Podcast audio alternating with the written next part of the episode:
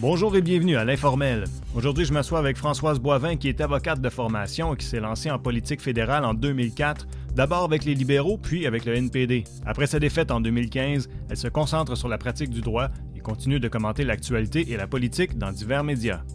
3, 2, 1.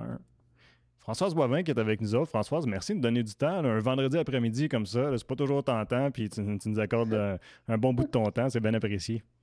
Ben, c'est gentil. J'aurais jamais été capable de, dire, de vous dire non à, la gang parce que je considère que beaucoup de ce qui m'arrive présentement dans les coms, euh, c'est grâce à ma TV euh, euh, Buckingham, euh, parce que sérieusement, là, c'est parce que quelqu'un m'a vu à mon émission sur, sur, sur tes ongles euh, tout est parti. Alors, euh, tu sais, euh, puis je m'ennuie de vous autres. Ah, arrête donc, arrête donc. ah non, je te jure, c'est, on dirait que ça fait une éternité de tout ça, hein, parce que le monde est tellement différent maintenant. Mais en tout cas, un plaisir d'être avec vous autres. Mais je n'ai même pas regardé, je ne sais même pas c'est quand la dernière fois que tu avais enregistré avec nous autres, honnêtement, tu viens-tu? Oh, ça, fait deux ans au moins? Ça, fait plus qu'un an, c'est certain. Il me semble que c'était euh, c'était euh, avant le début de la COVID. Donc, ah, ça, c'est clair. Euh, non, mais c'était l'année d'avant. Mais, je me souviens. Pour nous, mettre dans le temps, je me souviens qu'on avait parlé Game of Thrones, puis là, je t'avais dit, je t'avais dit, il faut pas que tu m'en parles de la fin parce que moi, je ne l'avais pas vu encore. Et fait moi, que c'est dans ce temps-là. vu depuis parce que c'est une série que j'adore, que je pourrais même pas te dire quand est-ce qu'on s'est parlé de ça. le temps, on dirait, a plus de euh, a, plus de, de, de, balises. Euh, c'est tellement bizarre juste de savoir euh, quelle journée de la semaine tu es. Si ce n'était pas de mes, mes, affaires de TV, là, je te jure que je serais mêlé dans mon calendrier. Ben, c'est ça, comme ça, dans ce contexte-là. Mais là, parce qu'on en parle, Game of Thrones, qu'est-ce que tu as pensé de la finale? Parce que je n'ai jamais su finalement. On ben, peut en parler, tout le monde de vue, là. Moi, j'ai adoré, premièrement, parce que euh, de voir qui, qui se débarrassait du, euh, du, méchant, euh, du méchant King, de voir Aria, le move qu'elle a fait pour s'en débarrasser. je me suis dit au début, ah, il va l'avoir, puis ah non, ça se peut pas, puis de l'avoir prendre son, son, son, son, couteau, puis pouf. en tout cas, c'était, c'était pour moi malgré tout ce que les, certains fans disent de la série, puis c'était épouvantable, hum. moi j'ai adoré, ça s'est bien terminé, ça s'est terminé logiquement dans ma tête, et puis euh, il suffit, des fois ce qui est de fun, là, retourner au début. Après avoir vu la fin, euh, c'est tellement une longue série avec beaucoup de personnages. Il y a des fois des personnages comme celui qui entraîne Aria euh, à devenir la, la, la excuse l'expression anglaise, la warrior qu'elle est, euh, qui est probablement la plus dure de toute la famille euh, Stark, qui est en forme, qui sait, qui n'a pas froid aux yeux. pour se rendre là, elle est entraînée, mais elle rencontre le gars qui l'entraîne, tu sais, mm. qui dit qu'il faut qu'elle devienne la personne sans yeux, là, qui ne voit pas pour qu'elle soit de plus en plus forte. Alors, c'était le fun. J'ai revu la série du début, puis là, j'ai pu mettre des, choses ensemble, puis me dire Ah, ben là, je comprends, là, je comprends. Alors, moi, j'ai trouvé, après, surtout l'avoir revu au complet, que euh, ça avait énormément de sens, énormément de sens. Puis si tu aimes Aria, regarde, euh, je me souviens plus sur quel poste, mais tu le trouveras sur Internet. Elle, elle est dans une nouvelle série bizarre. Quand tu aimes les choses différente. Là. Euh, elle, elle, vit dans le bois avec sa mère qui, euh, qui, qui, fait qui a créé depuis son enfance un monde en parallèle, mais qui tout d'un coup euh, arrive dans le vrai monde. et ça met en, en, évidence aussi ses talents de, de, de, de, warrior encore. Ça s'appelle Two Weeks to Live. tu regarderas ça et tu m'en donneras des nouvelles. Mais le monde, je pense que, qui ont, ont pas, ce qu'ils n'ont pas aimé, c'est, le revirement avec, euh, avec la reine, la, reine des dragons. Ouais. Ce qui, ça, ça, ça, avait l'air bizarre. Ben, Aria, je pense que ça a bien ben, passé. C'est la reine, je pense. Aria, ça a bien passé. La reine, par contre, moi, je, je trouvais qu'il y avait une logique. Quand tu regardes, elle était rendue, à mon point de vue, là, assoiffée de pouvoir. Et c'était le seul choix qu'il euh, avait que de la. Euh, même si c'était épouvantable parce que les gens étaient contents de les voir ensemble, on ne refera pas leur arbre généalogique parce que c'est pour se perdre. Mais, mais tu voyais que le pouvoir, c'était maintenant euh, tout ce qui primait. Puis dans le fin fond, ça aurait été de refaire tout simplement toutes les erreurs du passé. Et en tout cas, dans mon côté, peut-être un petit peu plus, euh, euh, je dirais pas naïve, parce que j'en ai vu tellement, là, surtout en politique. Euh, je te dirais que ça, ça, m'a rejoint de, de, me dire que pour une fois, là, non, on met un terme à tout ça. On sait comment terminer toute cette cochonnerie-là. Mais est-ce que quelqu'un va avoir le courage de le faire? Ça aurait été beaucoup plus facile de juste s'installer puis de trôner avec, euh, avec Denis Riss. C'est clair. Mais il a pris le choix qui était fidèle à lui-même, c'est-à-dire, lui, c'était le bon gars dans le fin fond. Hmm. En tout cas, moi, je l'ai pris de même, puis ça m'a ça, ça, ça a fait mon affaire. Ben, tant mieux. Là, euh, je sais qu'à ce temps-ci, d'habitude, euh, tu es en Floride ou sinon. Ouais, c'est ça. D'habitude, tu es en Floride à ce temps-ci. Évidemment, cette année, c'est ça change, euh, Ça change la donne. Comment tu trouves pas ça trop ben, pénible l'hiver ou à Gatineau? Ben oui, je, trouve ça. Je pense qu'il se passe pas une semaine que je dis pas jaillit l'hiver. Euh, ce que j'ai manqué particulièrement, c'était de passer Noël euh, dans, le sud. Puis d'un autre côté, je me disais à cause de la pandémie, ça va me permettre. tu sais, l'année passée, je me disais, oh, yes, sans savoir qu'on était pour être encore euh, confinés avec des règles assez strictes de non-voisinage de famille et autres. Alors, mais à l'époque, je me disais, ah, ben, je vais rester ici, sachant pas trop, surtout quand je voyais ce qui se passait aux mm-hmm. États-Unis. J'avais même déjà mis un X, moi, vers le mois de mai, euh, mai-juin l'année passée, en me disant, non, cette année, je vais, je vais, je vais faire, euh, tu sais, oublions, oublions la Floride, là, tant qu'ils ne seront pas un petit peu assagis au niveau du respect des règles sanitaires, puis surtout en Floride, là, où les, euh, je suivais ce qui se passait là-bas, puis c'était clair que euh, même si j'allais vivre dans ma petite bulle à la maison que je loue euh, depuis quelques hivers, je me disais, non, je ne veux pas prendre la chance. Écoute, ma, moi, je ne suis pas hypochondriaque, là, je ne suis pas maniaque à ce point-là.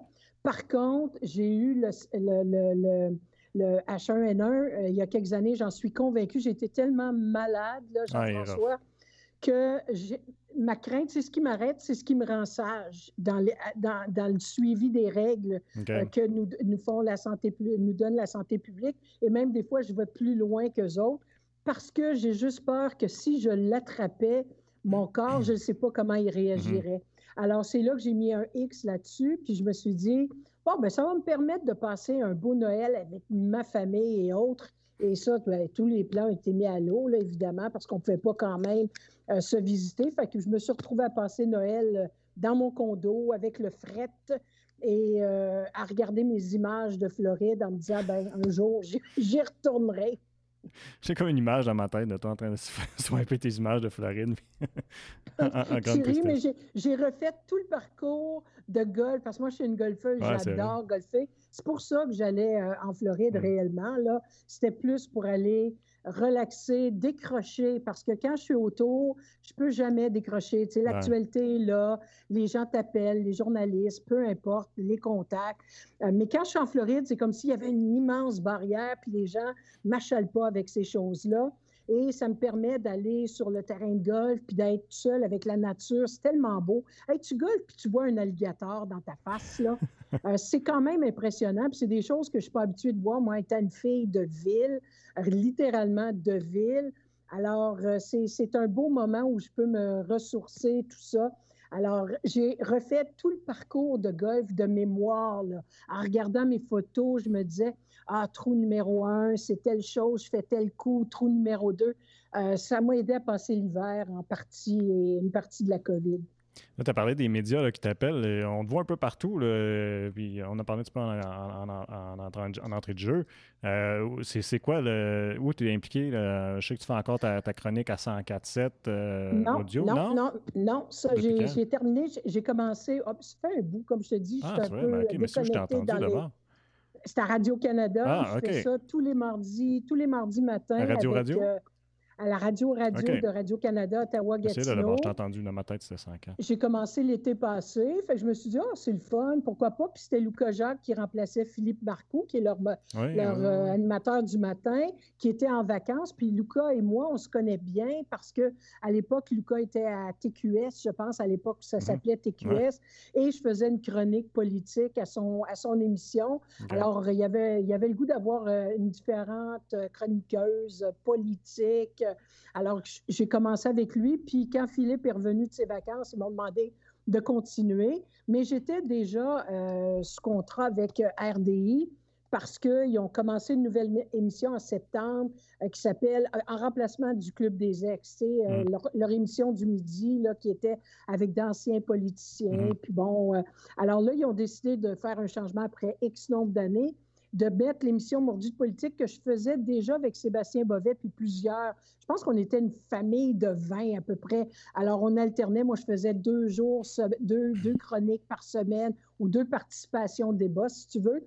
Et là, ils ont décidé de mettre ça de façon plus, comment je pourrais dire, plus, pas stable, mais euh, toujours les quatre mêmes panélistes. Alors, du lundi au jeudi, Mordu de politique avec Sébastien Beauvais à 12h30 jusqu'à 14h ben c'est avec mon, mon, ami Pierre Moreau du Parti ancien euh, du Parti libéral du Québec, mhm. euh, Jean-François Lisée, l'ancien euh, chef du Parti québécois, Dimitri Soudas qui avait travaillé avec Stephen Harper, et puis moi. Et puis, on débat toutes sortes de sujets. Il faut dire que la COVID prend pas mal de ben place, mais on fait ça du lundi au jeudi, et puis pendant une heure. Après ça, il y a une chronique américaine, et puis euh, des, analystes, euh, journalistes euh, de la politique en fin d'émission. C'est super le fun, on adore. Tu sais, tu sais pas parce que, à part Pierre Moreau, que je connaissais personnellement pour, parce que c'est un avocat en droit du travail lui aussi, puis c'est ma, spécialité, donc on avait déjà eu à travailler je dirais pas nécessairement ensemble, mais euh,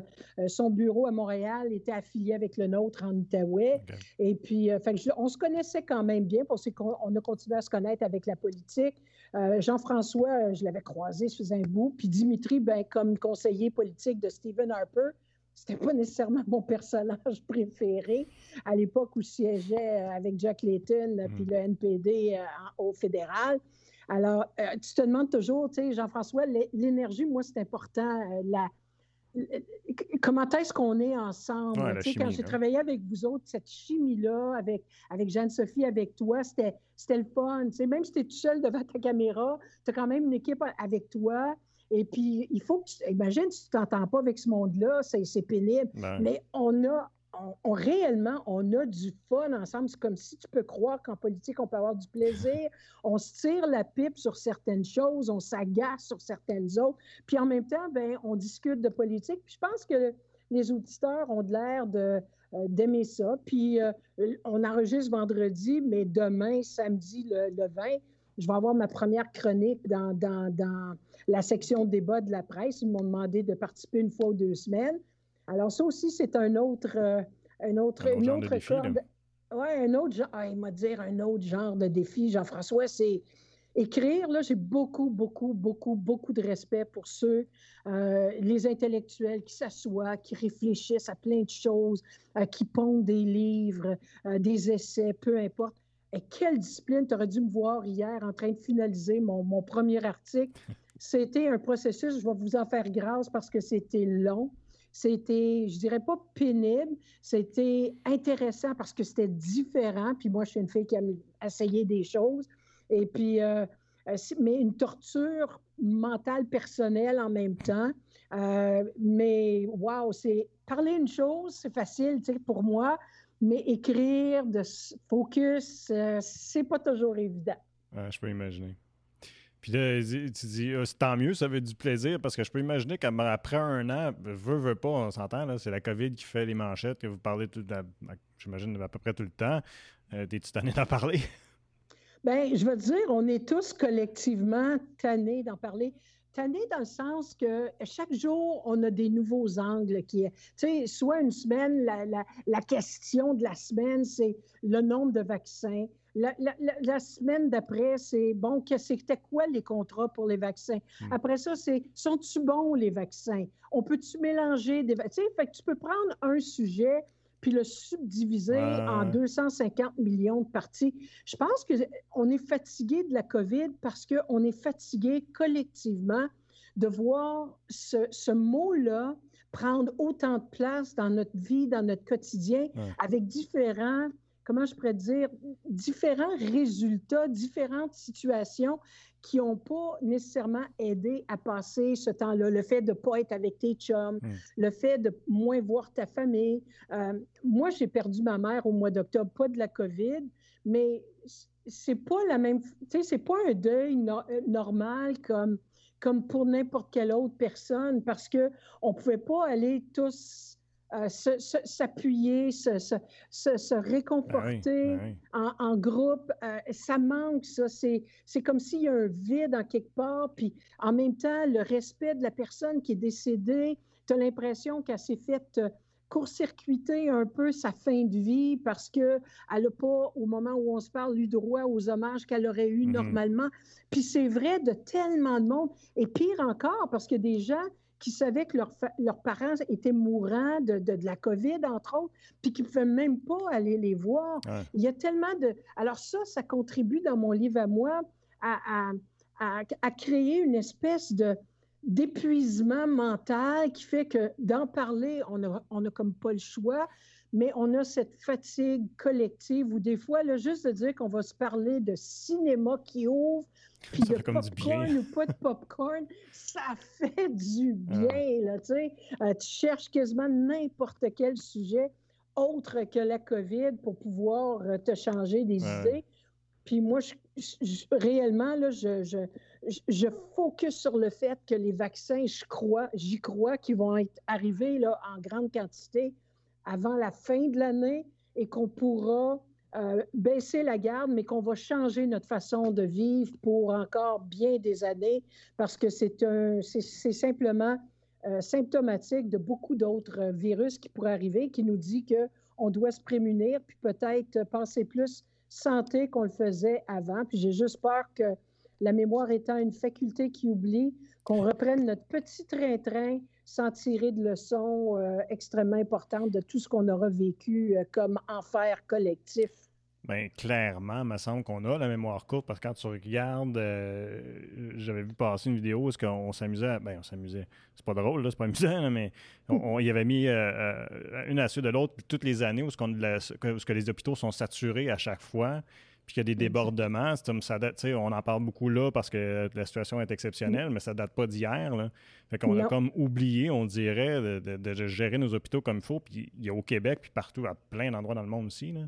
Ah, tu as tellement raison. Puis c'est d'ailleurs, il faut se rappeler, hein, la raison des confinements, on le sait qu'il y a juste un infime, un infime pourcentage de la population qui attrape la COVID, que ça va tourner à quelque chose d'ultra grave et même jusqu'à la mort on le sait ça. On le sait que c'est un certain pan de la, société, euh, certain, euh, etc. Mm. Alors, il y aurait eu des moyens, de, il y a des moyens qu'on peut prendre pour, pour s'assurer qu'on n'infecte pas ces gens-là, puis qu'on les mette à l'abri. Puis on, aurait pu décider de laisser le reste de la population euh, vaquer à ses, à ses occupations. Mm le problème, c'est que ça prend tellement pas de temps, ce virus-là, à se propager aussi dans la communauté. On ne sait pas, comme je le disais tantôt, comment d'autres catégories d'âge peuvent réagir. Et surtout, c'était pour sauver le système de soins de santé mhm. qui sont déficients à travers le monde. Tu l'as très bien dit.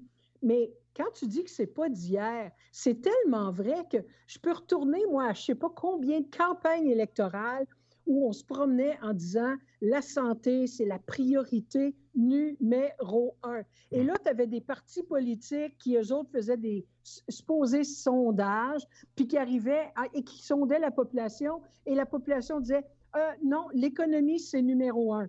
Moi, je me dis, on va chercher des coupables à la fin de tout ça. Hein. Il va y avoir toutes sortes d'enquêtes. Il y a une enquête du coroner là, qui est un petit peu retardée sur ce qui s'est passé au CHSLD Aaron. Euh, OK, il y aura une enquête probablement publique pour voir comment est-ce qu'on pourrait à l'avenir mieux réagir, mieux se prémunir, etc.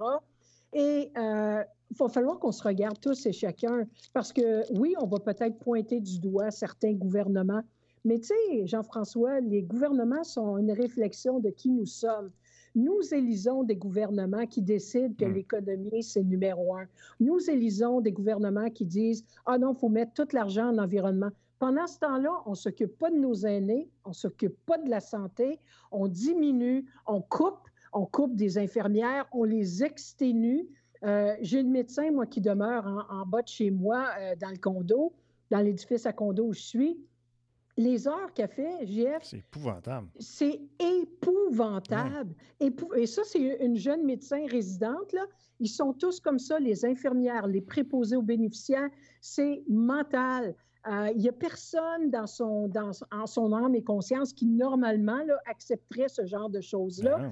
Et, et, ma crainte, c'est que quand tout ça va être terminé, ben, on va revenir au petit train-train, puis on va se dire, ah, mettre euh, un autre 20, euh, tu sais, les provinces demandent 20, 28 milliards, ou je ne sais pas trop, au fédéral, je ne me rappelle pas du chiffre exact, pour que le fédéral revienne au niveau de ce qu'il finançait en matière de santé. On oublie tous que depuis les années 90, là, lorsque Jean Chrétien est arrivé au pouvoir avec Paul Martin, il y avait un immense déficit qui est encore rien à comparer à ce qu'on a présentement parce que l'argent pousse dans les arbres au niveau fédéral, probablement avec raison. Mais est-ce qu'on en aura suffisamment pour régler les problèmes systémiques en santé après, ou est-ce qu'on sera euh, et le, le, cœur de la population va se mettre à dire Oh, il faut enlever le déficit, il faut résorber le déficit, il faut réduire le déficit. Et hmm. qu'est-ce qui coûte le plus cher? La santé, l'éducation. C'est encore eux autres qui vont payer le prix parce que c'est comme ça qu'ils ont refait les finances publiques dans les années 90 pour arriver au déficit zéro fédéral. Ils ont coupé dans les transferts en santé aux provinces, entre autres, pour devenir, au lieu d'être à du 50-50 avec les provinces, sont rendus à du 20 Ça veut dire que c'est les provinces toujours nous autres, les payeurs de taxes, finalement, en bout de compte. Mm. Qu'on le paye au fédéral ou qu'on le paye par le provincial, c'est nous autres qui payons pour tout ça. Mais les provinces sont, sont étirées au maximum. Alors moi, je pense qu'elle va prendre un effort collectif de tous les paliers de gouvernement pour se dire, savez-vous quoi, là, on va mettre, et ça va prendre l'appui de tous les joueurs à l'interne, les syndicats, les corps euh, professionnels comme le Collège des médecins, les infirmières, les préposés, tout le monde qui travaille, qui gravite autour de ça, les patients qui sont les clients numéro un, pour qu'on puisse se, doter réellement d'un système qu'on prétend être gratuit, universel, égal pour tout le monde. Mmh. Euh, sinon, le temps qu'on n'aura pas fini ce chantier-là, on va revivre des épisodes comme celui-là, puis on va devenir euh, on va craquer de partout, on n'aura plus ces argents-là. Les fonds mondiaux vont dire au Canada, hey, euh, paye ta dette, mon petit, mon là, parce que euh, on ne vous prêtera plus d'argent avec des belles cotes de crédit. Tout ce qu'on va faire, c'est qu'on va payer nos taux d'intérêt. En tout cas, sais, il y a des gros chantiers à venir. Wow. Oui, effectivement. Euh, puis, tu sais, tu dis, tu dis la santé, puis tu as, souligné l'éducation. C'est comme on dirait c'est les, c'est, les deux. Là, parce qu'on coule on, on, coupe, on coupe tout, puis il me semble que c'est la base. C'est la base de ce qui devrait tenir ta, ta, communauté, tu sais, l'éducation pour la ah, santé, puis on n'est pas capable de tenir à c'est épouvantable. Tout à fait. Euh, puis nos aînés, nos aînés ben, dans les ben, Par parallèle de la santé des aînés, effectivement. Exactement. Puis quand, quand j'ai vu la situation aussi, tu sais, je ouais, quand j'ai vu la situation dans les maisons de personnes âgées, on savait déjà que c'était difficile. On en a vu des cas affreux qui ont passé dans les médias, tout ça. Puis là, ça, ça, a vraiment, je pense, mis euh, à la lumière tous les problèmes qu'il y avait au niveau de, ces centres-là. Puis, en tout cas, j'ose espérer que les gens vont le retenir effectivement. pour, euh, ça, a prouvé ce qu'on dit depuis des années, que c'est un maillon faible dans tout le réseau de santé services sociaux. Euh, rappelle-toi quand il y avait eu la question des menus, parce qu'on leur, on leur offrait de la nourriture de schnout. Euh, tu avais le bon docteur Barrette, qui était ministre de la Santé à l'époque, qui était allé faire un gros show avec des shows de boucan que moi j'appelle. Je dis pas que ça règle pas des parties de problème, là, mais les politiciens, souvent, quand ils font ces shows-là, -là, c'est pour essayer de faire un gros point, mais bien souvent, le problème, c'est qu'il n'y a pas de suivi par après. Alors, on fait le show, on sert la bonne bouffe, puis une fois que tout le monde est parti, euh, quand j'étais député, moi, puis qu'on allait euh, dans les CHSLD, dans le temps des fêtes, parce qu'on était demandé d'aller participer, saluer, saluer le monde, hmm. écouter les petits parties de Noël et tout ça, Et moi, je regardais, je suis convaincue qu'ils sortaient les plus beaux apparats, les décorations, ça avait de l'air, hey, wow, des milieux de vie extraordinaires. Ce qui aurait été intéressant, c'était d'aller voir entre tout ça pour aller vraiment voir sur le terrain ce qui se passait réellement tous les jours. Euh, je ne dis pas que c'était différent nécessairement parce que je suis allée dans des, résidences pour personnes euh, aînées, par exemple, entre des, campagnes, j'allais voir des gens que je connaissais, tout ça. Alors, je les écoutais parler. Euh, bon, c'est bien, mais certains CHSLD privés qui étaient peut-être moins, puis ça aussi, c'est une autre faute du, du, du système, si tu veux. On fait plus de vérification comme on faisait avant. Euh, tu sais, les, visites d'agrément qui appellent, qui sont d'aller sur place, voir comment on les nourrit, comment on les, mhm. on les nettoie, euh, quel genre de service on offre. Ben, tu sais, une fois que tu as avisé la personne, hey, je m'en viens chez vous, Jean-François, en visite demain à 3 heures. Ben, Alors, tu sais, il y, a un peu de tout ça. Il va falloir qu'il y ait des visites surprises. Il va falloir qu'on mette. Mais il faut payer des enquêteurs, il faut mettre du monde. qu'il y a des inspecteurs euh, qui. Ben oui, exactement. Alors, euh, on va voir si les gens sont vraiment sérieux. Si, euh, mais on a tous tourné un œil, puis je dis tous collectivement, en laissant ces situations-là euh, perdurer. Combien de familles font juste installer leurs personnes d'un certain âge dans certains de ces centres-là? Et quand je parlais à certains aînés qui me disaient, tu es tellement content, tu sais, ils te prennent par la main, puis tu as envie de broyer. Moi, je suis bien broyarde de nature. Puis là, ils prennent les mains, tu sais, comme si Wow, j'ai de la visite. Et le cœur, le cœur me saignait là, de voir des choses comme ça. Mais c'est indicatif que ces gens-là, souvent, sont, stationnés là, pour pas dire parqués là.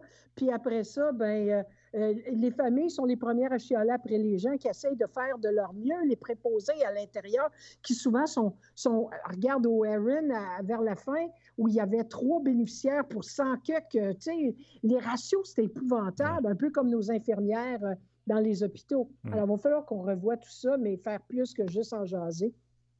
Oui, mais c'est drôle, tu as parlé de show de boucan, mais c'est, en fond, c'est une stratégie un peu, euh, c'est une stratégie politique de dire, ben regardez, on s'en occupe, on s'en préoccupe. Puis je pense que ça fait en sorte justement que c'est là que les gens l'oublient parce qu'ils disent, ah, tu sais, on a pas le sentiment de, bon, regarde, tu sais, ils ont ça en main, je pense que ça va bien aller, mais la réalité n'est euh, pas toujours là.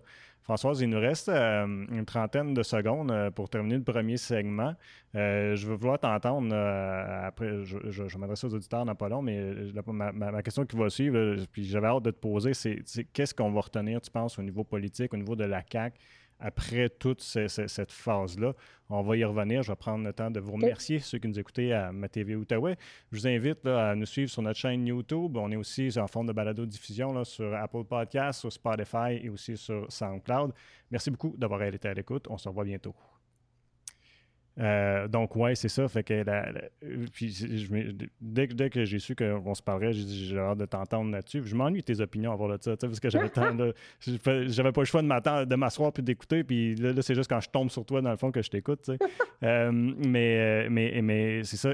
Qu'est-ce que tu penses qu'on va retenir de, de, de, toute cette, cette, cette période-là que la CAQ va passer à travers? Est-ce que tu penses que les gens vont être tannés de voir la CAQ? Parce qu'on les a vus dans nos écrans tout le temps? Ils vont dire OK, je veux du changement, puis sont plus, ils, ils vont l'avoir associé à une phase négative où ils ne seront pas contents comment ce que, parce qu'il y a quand même beaucoup de gens qui, qui, critiquent beaucoup le, gouvernement de, comment est-ce qu'ils ont, ils ont, ils ont deal avec cette situation qui est vraiment pas évidente. Ou bien si tu penses qu'il va être vu comme un en guillemets, héros de dire ben, nous a fait passer à travers cette crise-là, puis que les gens vont être, vont, vont être encore euh, euh, positifs face à, à ce parti-là? Moi, je te dirais, euh, GF, que euh, la grande majorité des gens, encore en ce moment, c'est presque surprenant, mais sont à un très fort pourcentage derrière François Legault. Réalise, il y a des choses que les gens sont pas contents, mais très peu euh, collent sur le premier ministre du Québec. Pourquoi? Parce qu'il y a cet air rassurant. L'idée des conférences de presse quotidiennes du début, euh, moi, la première, j'étais euh, réellement là, euh, clouée à l'écran. je regardais toutes ces conférences de presse, premièrement parce que c'était du jamais vu. Mmh. Écoute, tu confines toute une population à la maison. Il faut que les gens adhèrent à tout ça sans trop avoir de l'information cohérente parce que ce n'était pas toujours cohérent. moi, je me suis confinée par moi-même avant même qu'ils nous confinent parce que je commençais à sentir, j'étais de retour de la Floride tout juste, là, avant que tout ça parte euh, l'année dernière. Puis je me disais, oh, ça regarde pas bien. J'ai eu une dernière soirée, tu sais comment j'aime le poker, chez des amis où on se rencontrait tous les samedis soirs. Et le, le, le, 4, le 15 mars, je me, tu sais, je m'enfermais. Puis euh, c'est un peu le, style que je me suis donné pendant tout ce temps-là. Mais tous les jours, j'écoutais François Legault qui, même si le docteur Arruda, qui au début, bon, tout le monde trouvait quel personnage, on avait besoin de ces petites points d'humour, mais à la longue, tu apprends que vedette un jour, vedette pas toujours, mm-hmm. là, puis qu'on peut t'amener bien haut dans l'échelle de, de la, la, du star système, mais on peut t'en sortir de là. Regarde ce qui se passe avec Danny, euh, euh Turcotte, à, tout le monde en parle. Euh, ça prend une, une gaffe, puis on te ramasse comme pas à peu près. C'est hallucinant de nos jours. Alors, de voir François Legault, un an pratiquement, là, jour pour jour, dans un mois, euh, sera, euh, euh, que, les gens l'aiment toujours autant, se sentent rassurés, même si on sait que tout n'a probablement pas été fait à 100 et correctement. Je pense qu'il l'aide, puis ce qui va faire que ça va continuer, et je souhaite bonne chance aux autres partis, aux partis d'opposition, tous partis confondus. Ils vont avoir toute une montagne à, à monter pour la simple et bonne raison, premièrement, que c'est pour la plupart des nouveaux chefs très peu connus du public, qui n'ont pas eu autant de visibilité pendant toute la durée de tout ça, euh, à moins qu'il se passe quelque chose qui change dramatiquement euh, l'échiquier politique au Québec, et j'en doute, parce que aussi, il faut se rappeler que le, François Legault, depuis son arrivée, même avant la pandémie, des fois faisait des avancées sur certains sujets, euh, voyait qu'il y avait un mur qui se levait devant eux, et reculait, n'avait pas hmm. peur de dire ce que très peu de politiciens en hmm. passant. Et sur ça, je les salue. Euh, et, c'est rare qu'un politicien va dire, c'est du quoi, on s'est trompé là-dessus. On repart à zéro, puis on recommence. Alors, ça, les gens, je pense qu'ils aiment ça. Ils aiment ce côté qui n'a pas l'air politicien de François Legault. Tu sais, qu'il y a de la misère à dire, je me rappelle plus quel mot qu'Infoman avait sorti, là, euh, ah, mais je m'en suis, j'ai un, blanc, là, mais, c'est correct, ça. Ça nous arrive tous. Moi, ça m'arrive fréquemment où, tu sais, tout d'un coup, tu cherches un mot mm. ou tu as de la misère à en dire. Épidémiologiste, là, même un an plus tard, j'ai de la misère à le dire. Alors, euh, tu sais, c'est normal, mais ça le, rend, ça le rend sympathique aux yeux des gens. Il y a quand même des, éléments relativement forts dans son, dans son cabinet. Je regarde Sonia Lebel, qui est au Trésor, euh, tu regardes euh, Christian Dubé à la santé. c'est des gens qui, respirent cette, cette espèce d'aisance, mais sans avoir l'air trop politicien. Mathieu Lacombe, qu'on a tous bien connu ici comme chef mm. d'antenne à, TVA, qui est en train d'apprendre que la réalité d'être en politique, hier c'était drôle parce qu'au Mordu, on parlait de, du point d'une question de CPE. Et c'est lui qui est responsable de tout ça. Puis ça, me faisait drôle de me voir, moi, l'ancienne politicienne qui avait été interviewée par Mathieu, être celle qui maintenant commentait à l'inverse, hein, euh, exactement certaines, certaines positions de Mathieu, puis il va découvrir que c'est une chose. Lui, il a fait des promesses, par exemple, d'un nouvel hôpital dans notre région. On l'attend-tu avec une brique un fanal l'année prochaine s'il n'y a pas eu une, plus qu'une pelletée de terre? Alors, mais, ils réussissent quand même à s'en tirer. Ils sont, ils n'ont pas peur de dire bon ben voilà, c'était ça la problématique. Euh, oui, ok, les autres gouvernements, tu sais, on était habitué avec le PQ puis le Parti libéral, qui à chaque fois qu'un prenait le pouvoir, l'autre disait ah tout est la faute de l'ancien gouvernement. Euh, la CAQ, des fois, va dire euh, ben, ils n'ont pas bien fait la, telle réforme, on est obligé de faire certaines choses, on pensait que ça se ferait plus rapidement, mais ils, ils s'assument en partie.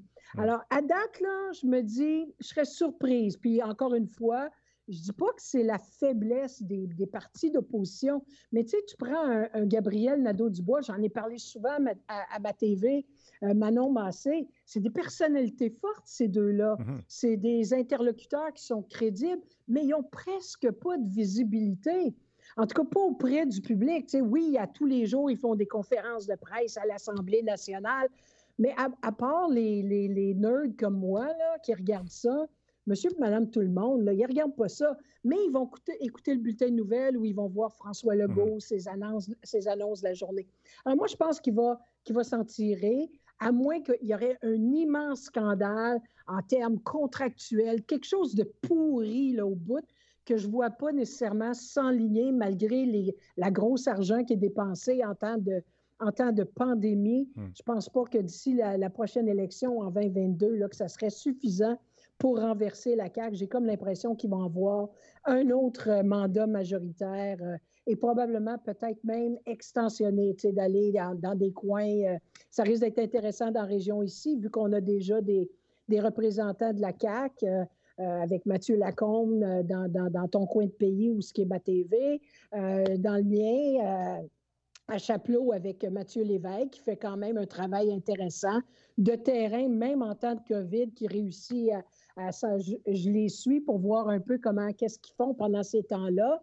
Et euh, dans, le, dans le, la Haute-Gatineau aussi avec euh, avec M. Bussière. Alors, on verra ce qui va arriver avec le comté de Hall-Elmer, Hall puis le Pontiac, qui est encore euh, des, châteaux forts libéraux. Est-ce que ça le demeurera? On verra qui se présentera. Parce que, tu sais, quand en politique, là, tu attires des candidats de, de choix quand tu sais que ton parti, le parti que tu vas embarquer dedans, a des chances d'être élu. Mm-hmm. Euh, quand M. Legault est allé récupérer des Mathieu Lacombe, euh, Mathieu Lévesque, M. Bussière, euh, pour, euh, pour la, dernière élection, ces gens-là, il fallait que tu les convainques qu'il y avait un petit peu de chance. Fait qu'ils croyaient un petit peu, là, mais mettons qu'ils pensaient probablement pas euh, gagner avec la CAQ alors qu'on était des comtés libéraux mur à mur depuis des, depuis des lunes. Mais là, ils vont peut-être être capables de convaincre quelqu'un de fort d'aller dans Hall, par exemple, pour essayer de, de, sortir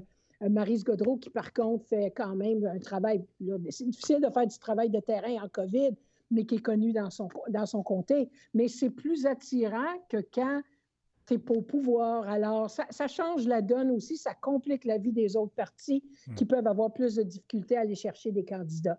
Mais une autre chose aussi qui doit compliquer leur vie, c'est que là, on est dans un contexte où il y, a une direction qui est unilatérale. Là, fait qu'il n'y a, pas, a pas grand débat, il y a pas. Euh, c'est à peine si on soulève des questions dans les partis euh, d'opposition. Fait qu'en quelque part, ils sont comme désavantagés sur cet angle-là, j'imagine. Oui, ils le sont, oui et non, mais ils peuvent quand même mettre de la pression parce que l'Assemblée nationale siège.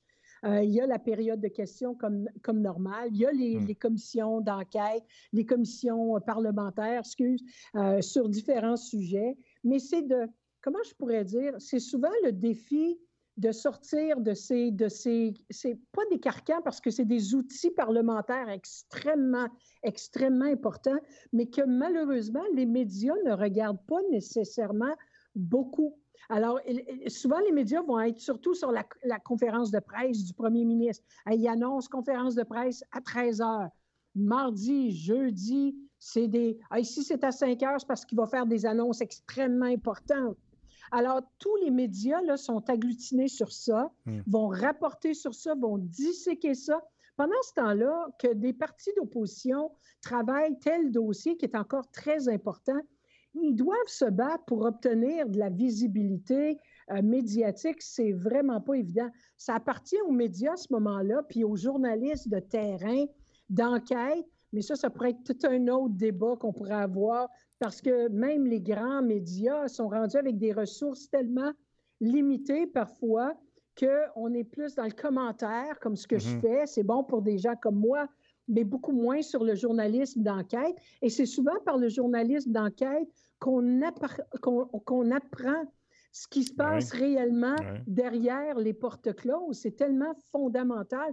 Moi, je suis une maniaque de, des décrypteurs, des, mm-hmm. du journaliste d'enquête, parce que c'est ça qui m'aide personnellement à me faire une tête. Moi, je ne ben suis pas très partisane de nature, mais pour les partis politiques, euh, qui ont, eux autres aussi, des, des ont des, euh, des choses de recherche, des, des euh, du financement pour de la recherche, tout ça.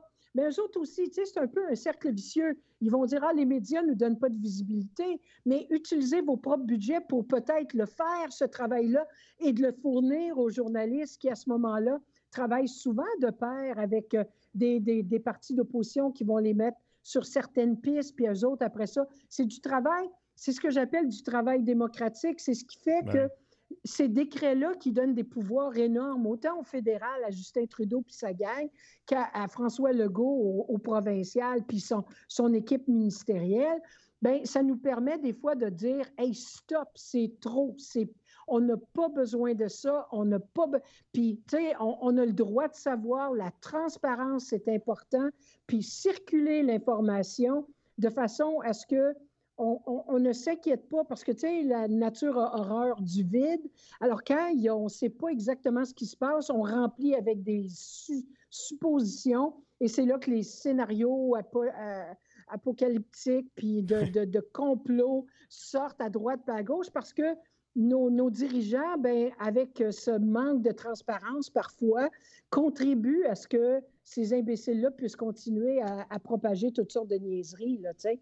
Mais est-ce qu'il n'y a pas aussi, par exemple, euh, de la part des médias, une certaine crainte vis-à-vis du journaliste d'enquête? Parce que, euh, surtout là, là, je trouve, dans la dernière année, tu sais, euh, puis euh, je, me souviens que le New York Times en a parlé, puis Washington Post, où est-ce que eux-mêmes se font censurer, puis se font critiquer beaucoup, des choses quand ils vont essayer d'enquêter. Je me souviens, il y avait un article sur euh, les, les- les origines possibles de- du, du fameux virus, puis il disait, Mhm. bon, il, il faut ouvrir la porte à regarder, ben, que ça se pourrait que ça vienne du laboratoire de Wuhan, puis tout ça. Puis, euh, puis là, là, cet article-là s'était fait bannir, puis les autres avaient écrit une lettre ouverte dire, à Facebook puis et compagnie pour dire, ben écoutez, euh, on fait un travail sérieux ici, là, tu sais, puis vous, nous autres, vous nous censurez.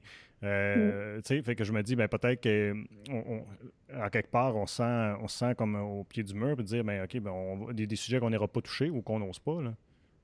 Ah, il y a tellement, c'est tellement vrai ce que tu dis. Puis, elle est où la limite? C'est Mm. c'est où la ligne qu'on trace? C'est-tu parce que moi, je pense que c'est complètement ridicule, telle théorie, que ça devienne une théorie de complot, puis qu'il n'y a pas peut-être certains éléments qui mériteraient d'être poussés un petit peu plus, un petit peu plus à fond? Mm. Moi, je pense que ça va prendre des, des, des- des propriétaires de médias qui vont euh, peut-être se regarder dans le miroir, puis qui vont arrêter, parce que là, ils sont tellement frileux la minute, tout est basé sur l'opinion publique. Alors, si l'opinion publique penche d'un bar, ben ils vont absolument massacrer le, le bar qui n'est pas de ce côté-là, vont mettre des pressions. On ne partira pas sur le, le- le débat du, du mot en haine, là. Ouais. mais tu sais, à un moment donné, là, c'est qu'on on- en, en- en intimidant, on empêche, on empêche les gens de réfléchir, on empêche les gens de s'informer, de, de- de s'informer, moi je l'ai toujours dit, de multiples sources. Moi, je n'ai Mm. pas la vérité incarnée. Toi, tu n'as pas la vérité incarnée. Personne qui nous écoute n'a la vérité incarnée. Mais à travers tous nous autres, on peut s'aider à en apprendre un petit peu plus. En gardant nos esprits ouverts, en sortant du personnel là, pour juste euh, faire avancer une cause anti euh, une race ou bien un genre ou bien peu importe, là, si on se concentre sur les faits scientifiques, c'est une chose. Mais je pense que les, les têtes dirigeantes, des fois, je me dis, ils aiment ça nous voir un peu dans l'ignorance totale. Tu sais, entre toi et moi, je dis pas qu'ils sont contents qu'on soit tous confinés, là. Mais ça doit être drôlement plus facile de diriger politiquement présentement de cette façon-là, même si le stress c'est ça. est immense, puis le droit à l'erreur est pratiquement à zéro.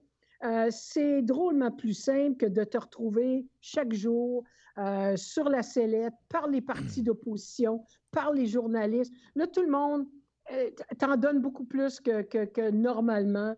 Alors, jusqu'à un certain point, j'ai toujours dit, tu sais, les grands leaders de ce monde, puis il n'y en a pas des tonnes, là, c'est les pharmaceutiques, c'est certains gros groupes qui sont multimilliardaires, c'est eux autres qui contrôlent un petit peu la, la planète à ce niveau-là. Alors, où est le vrai, où est le faux? Ben, il faut qu'on continue à s'informer, puis pas avoir peur de le faire, puis pas avoir peur de questionner. Puis avant d'affirmer, par contre, des choses qu'on ne sait pas ou qui ne sont pas prouvées, ben là, c'est à nous autres de, de faire les- le, le- le travail en question à travers de multiples sources. C'est dr- c'est drôle que tu dis ça parce qu'on avait cette conversation-là, moi, euh, Roger puis moi, euh, Roger Blanchette, euh, on s'en parlait euh, avant d'aller en onde. Euh, Je salue Roger, je m'ennuie de Roger aussi. on se disait, euh, euh, une chose qu'il disait, il dit, on a l'impression qu'on est bien informé parce qu'on a toujours accès à l'information. Il y a beaucoup de, de- de- tu sais, les nouvelles sont en boucle, ça revient toujours. Mais il dit, on répète toujours la même chose. Fait que c'est pas parce que tu as beaucoup d'informations que tu es bien informé. Alors que, comme tu dis, quand tu vas piger dans différentes sources, tu es, beaucoup mieux informé que d'entendre toujours la même chose.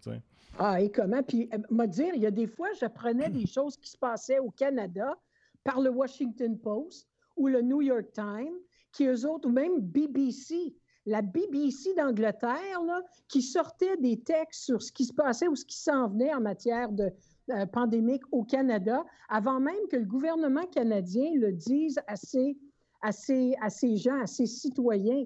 Alors, quelque part, moi, c'est pour ça que tu devrais voir mes, mes favoris euh, sur, euh, sur, sur mon téléphone intelligent j'ai tellement de sources diversifiées, puis j'ai pas peur de lire des sources que j'aime pas. Il y a mhm. des, médias qui sont beaucoup plus de droite, qui me rejoignent pas, mais je veux savoir ce que ces gens-là disent, ce que ces gens-là pensent, parce que ça me permet, un, d'analyser ce qu'ils disent, de les contredire, de trouver des faits différents, ou des fois même de dire, tu sais, il y a du vrai des deux bords. Les deux extrêmes, là, quelque part, on peut, on peut effacer le ridicule puis l'exagérer au bout, là, puis ramener ça à quelque chose d'un petit peu plus tangible. Mais Roger a tellement raison de dire que c'est pas parce qu'on a des nouvelles 24 heures sur 24 que c'est on est super informé. C'est des choix éditoriaux qui font de parler de telle, telle chose plutôt que de telle autre hmm. chose.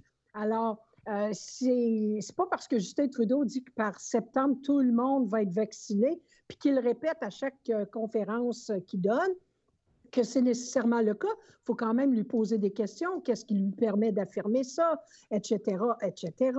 Hmm. Alors, tu sais, c'est toutes des choses qu'on doit faire, puis d'éviter de, de, juste vivre notre vie, puis penser que tout est transparent juste parce qu'on a lu les grands titres de 12 grands médias, soit écrits, télévisuels ou radiophoniques ou autres, souvent les titres, là, en passant, sont même pas écrits par les gens qui ont écrit ou pondu les textes.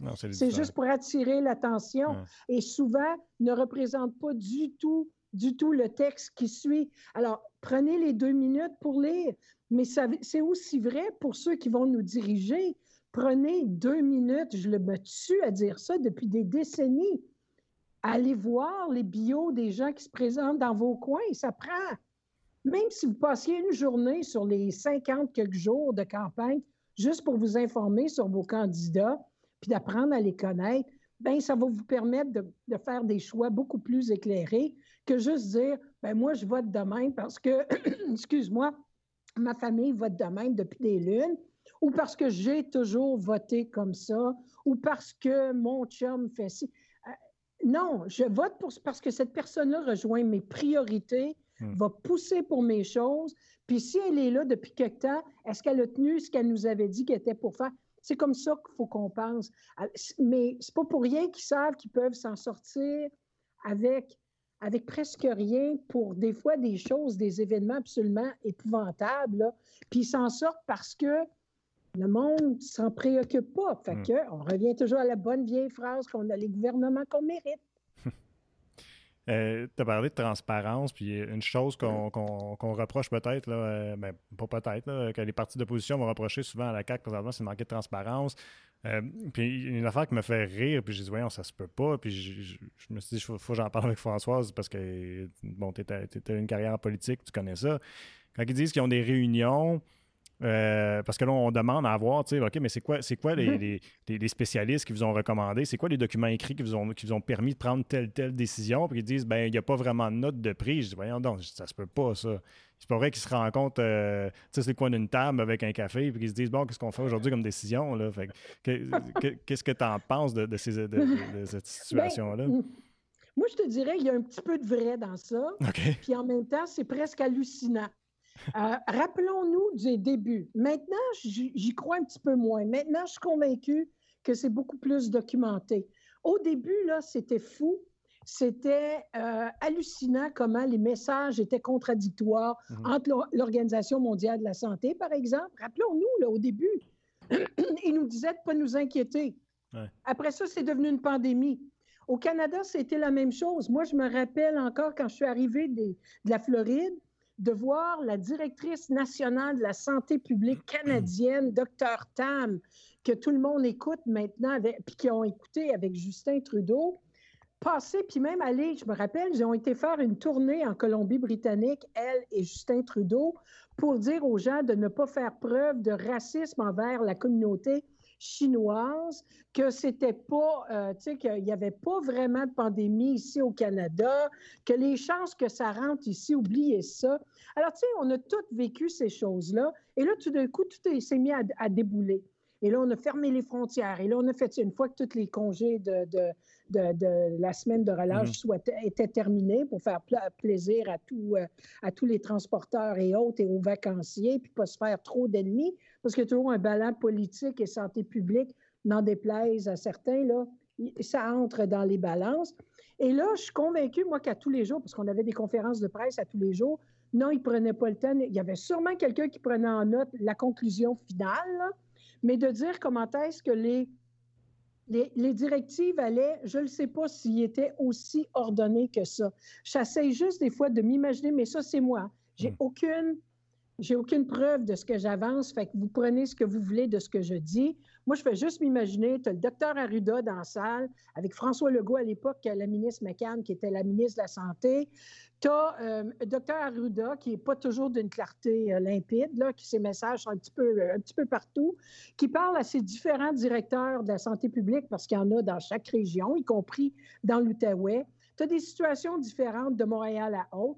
Alors, entre le moment où lui s'assoit avec le premier ministre, puis qu'il y a eu ces, différentes conversations, il y a des messages contradictoires de tout le monde. Là, il rentre dans la salle. Et là, je pense que François Legault se dit, OK, voici ce que je vais faire. Alors, après ça, de dire que tu vas démontrer qu'il y avait une espèce de façon scientifique de faire les choses, j'y crois plus ou moins. Maintenant, peut-être un peu plus parce qu'on a plus de, on a plus de statistiques, on a plus de données scientifiques aussi. On a plus d'experts qui travaillent sur les dossiers, qui sont à l'extérieur de nos santé publiques, qui sont nos fonctionnaires. Moi, j'appelle ça des, hauts fonctionnaires de la santé. On a nos gens sur le terrain qui travaillent dans les hôpitaux, dans les cliniques, dans la recherche, dans tout ce que tu voudras. Et là, ça commence à être beaucoup plus scientifique, beaucoup plus normal. Alors, oui, transparence, ça sera peut-être une des, comment je pourrais dire, une des conclusions d'une future enquête publique qu'on doit avoir en passant, je le pense sincèrement, une fois que le gros de tout ça est terminé, pour voir qu'est-ce qui, s'est passé, qu'est-ce qu'on aurait pu faire de mieux, qu'est-ce qu'on aurait pu faire qui aurait pu éviter des, pertes de vie euh, et, et s'assurer que ça se reproduise plus jamais. Et je suis convaincue qu'il va falloir outre sa cellule de crise, parce qu'il y avait sa cellule de crise, ça, moi, j'appelle ça plus une espèce de cellule à la, Arnold Schwarzenegger, là, qui doit prendre une décision ultra rapide, fait qu'ils n'ont pas le temps de s'enfarger dans les fleurs de tapis. Au début, c'était astronomique, puis c'était des morts par-dessus des morts, par-dessus des morts. La belle statistique qu'on entend tous les jours, là, c'est qu'il y a de moins en moins de morts.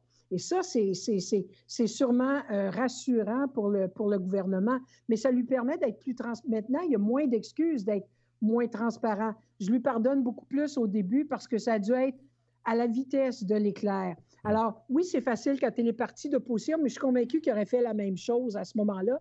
Ce que j'aurais peut-être aimé, c'est qu'il assoit vraiment, puis pas juste pour dire voici ce qu'on fait, puis informer, mais de les faire participer dans le processus décisionnel, de mettre les représentants de chacun des partis d'opposition, parce que c'est, c'est, une, une, guerre, une guerre de virus qui nous appartient à tous et non pas à des partis politiques et, et qu'on doit tous combattre ensemble. Tu sais, c'est comme les vaccins, je me tue à dire, je suis tanné des batailles, savoir qui ce qui va en avoir combien, puis euh, quel pays avant tel pays. C'est une pandémie mondiale, les amis. Quand bien même que nous serions tous immunisés euh, personnellement, si après ça, on s'en va voyager dans un pays qui ne l'est pas, puis qu'on on, transporte le virus avec nous, il faut que la planète soit euh, immunisée dans son, dans son ensemble. Donc, il faudrait qu'on travaille tout le monde ensemble plutôt que de faire de la politique de bas étages à ce niveau-là. Moi, c'est la, chose, puis peut-être que ce sera une des recommandations à venir, de vraiment faire participer dans le processus décisionnel, pas juste informatif. Là. Un, je ne demande pas d'avoir un comité de chaque parti, mais au moins une personne qui participe, qui est là pour représenter, par exemple, le Parti québécois, Québec solidaire, hmm. euh, le Parti libéral du Québec.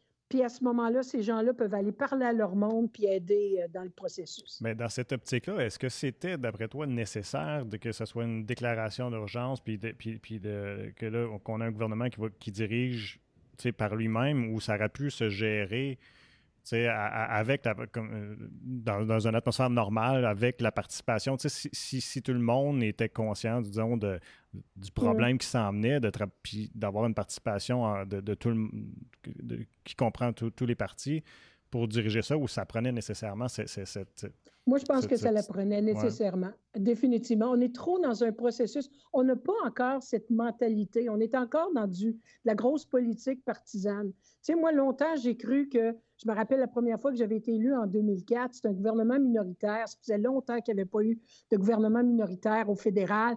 Puis j'étais tout emballée par ça parce que, comme je te dis, moi, je me suis jamais vraiment sentie partisane. Tu sais, comme euh, vivre et mourir pour un parti politique, c'est n'est hmm. pas mon style j'embrasse, j'embrasse façon de parler, là, j'embrasse pas, là, mais j'embrasse. Non, non, surtout pas. Je vais sortir mon masque. Mais, mais j'embrasse une politique, une façon de voir, une vision, un leader que dans lequel je crois, comme Jack Layton en, 2011. Mm. Euh, un parti qui va, qui va m'aider, me permettre de faire pousser des choses dans lesquelles je crois.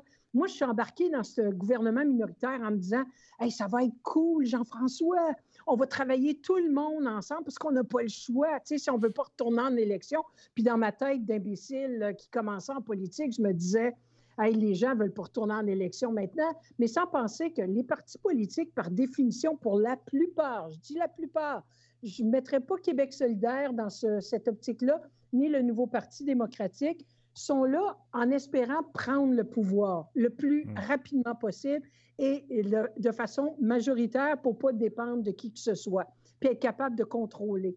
Et tant que ça va être ça, la mentalité, puis que ce sont ces partis-là qui sont toujours élus, pratiquement élection après élection pour gouverner, tu ne changeras pas leur mentalité. Oui, ça aurait été mieux d'avoir tous les partis politiques euh, assis autour d'une même table, prêts à, à adopter des mesures d'urgence, mais ce n'est pas dans, malheureusement dans l'ADN ni de la politique québécoise, ni de la politique fédérale.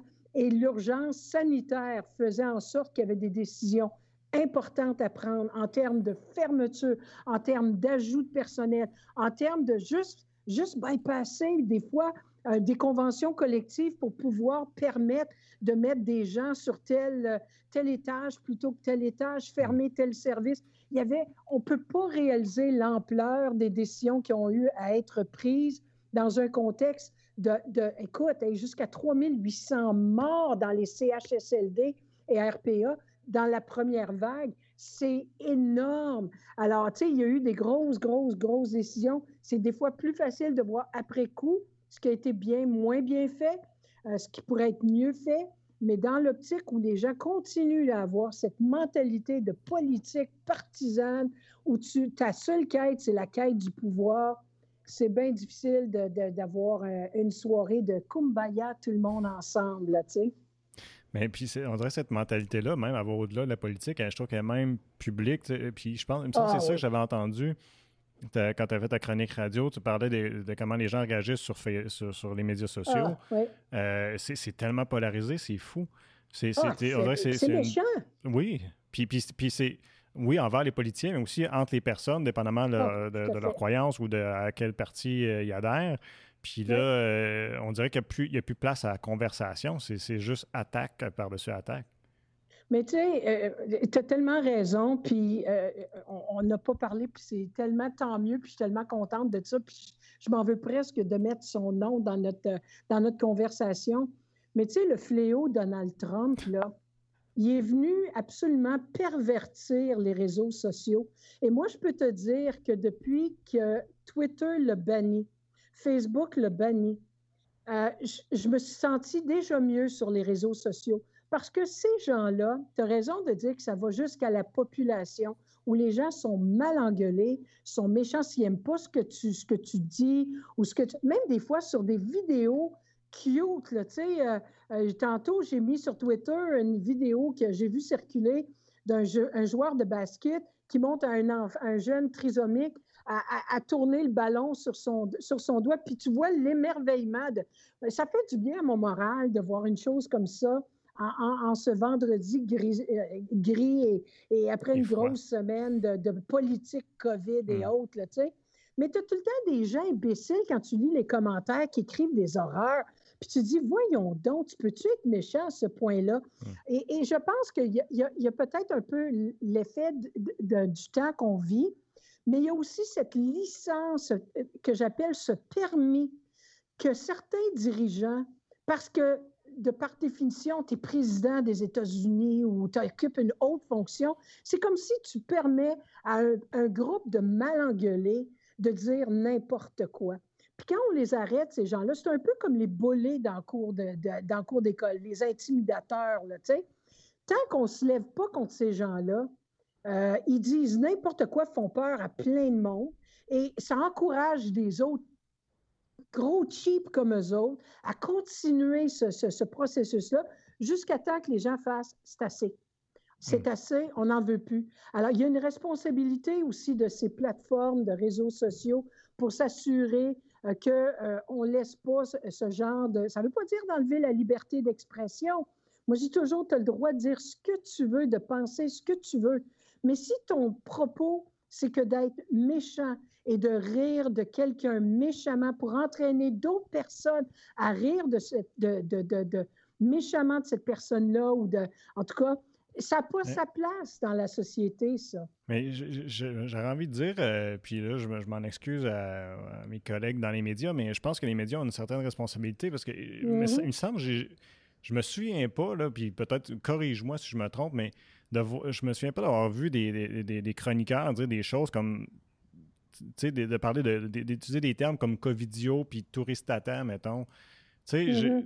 OK, peut-être que c'est pas correct, ou c'est un autre débat, savoir si c'est correct ou non, qu'est-ce qu'ils pensent, qu'est-ce qu'ils font. Mais utiliser ces termes-là, ou est-ce que tu dégrades ces gens-là qui sont tes auditeurs en quelque part, je trouve que c'est peut-être pas non plus la façon de faire. Parce que là, on rentre dans une guerre ça, de mots entre le journaliste ou le chroniqueur puis, les auditeurs.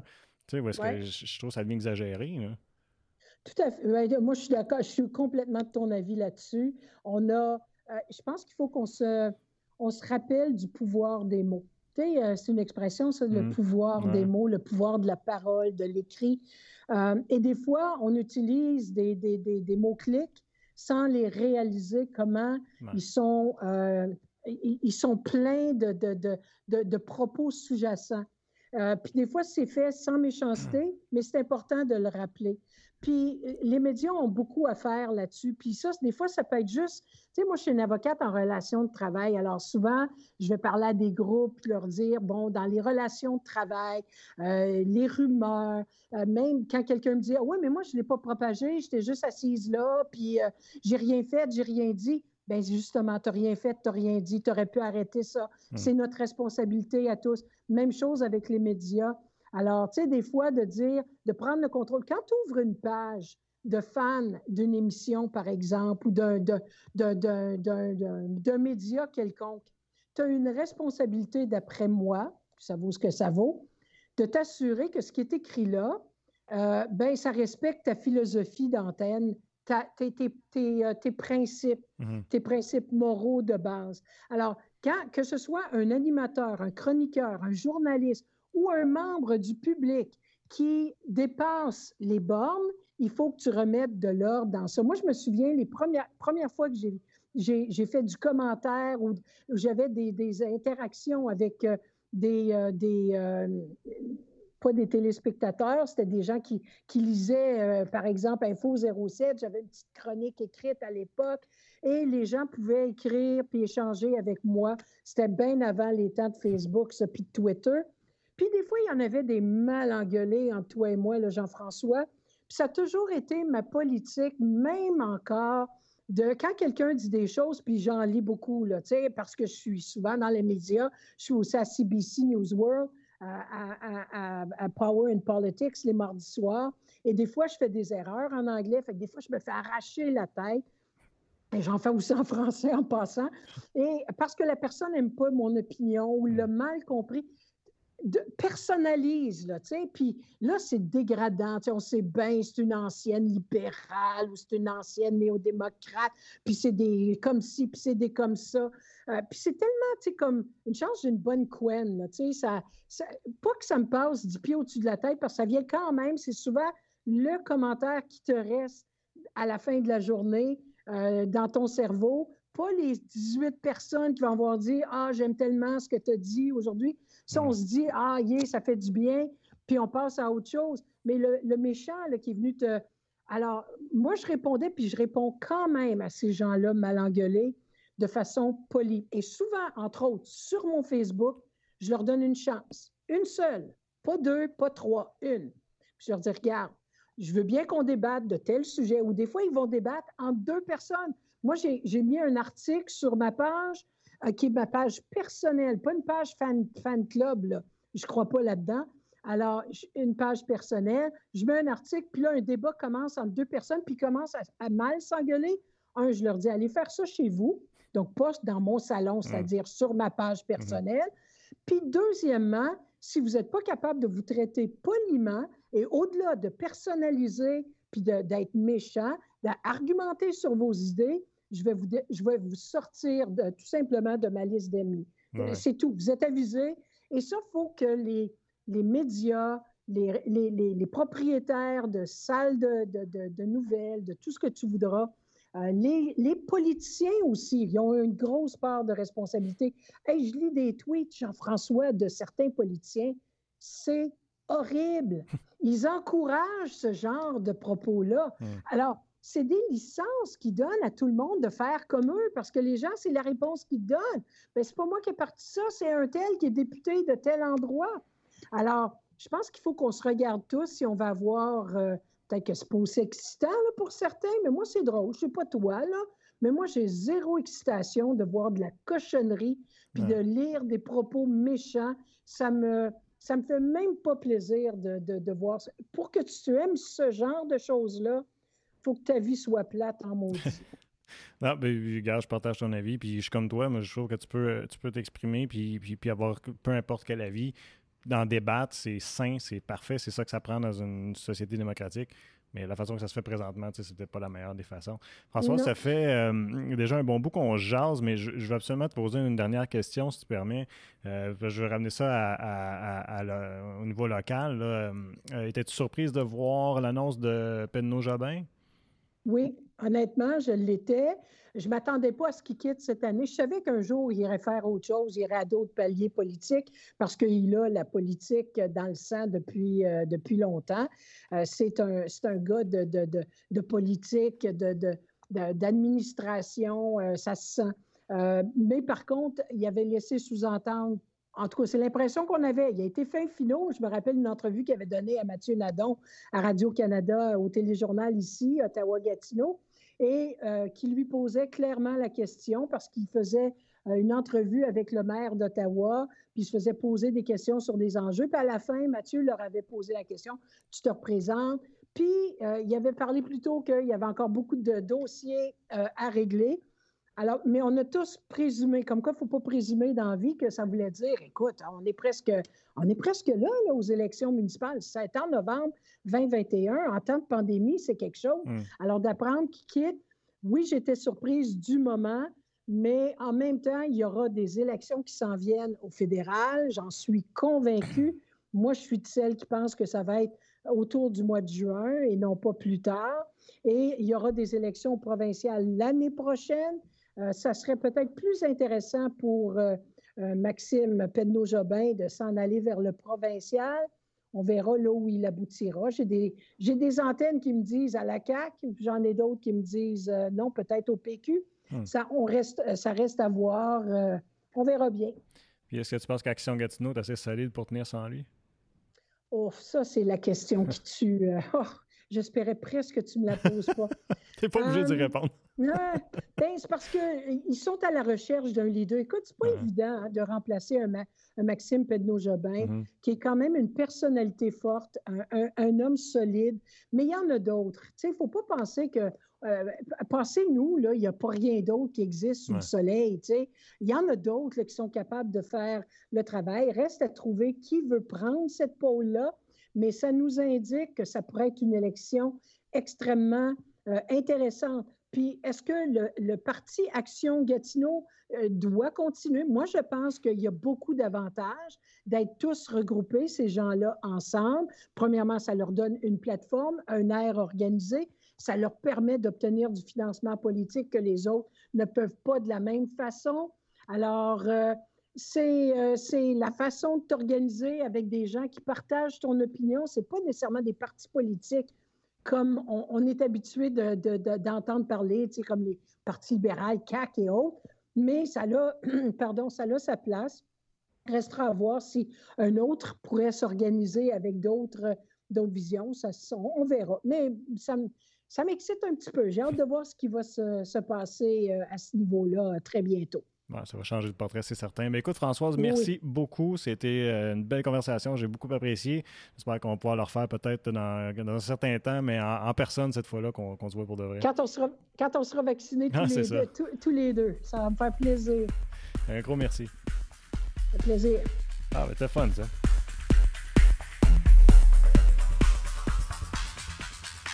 Merci tout le monde d'avoir été à l'écoute et je vous invite à nous suivre sur nos différentes plateformes web pour regarder ou écouter toutes nos émissions.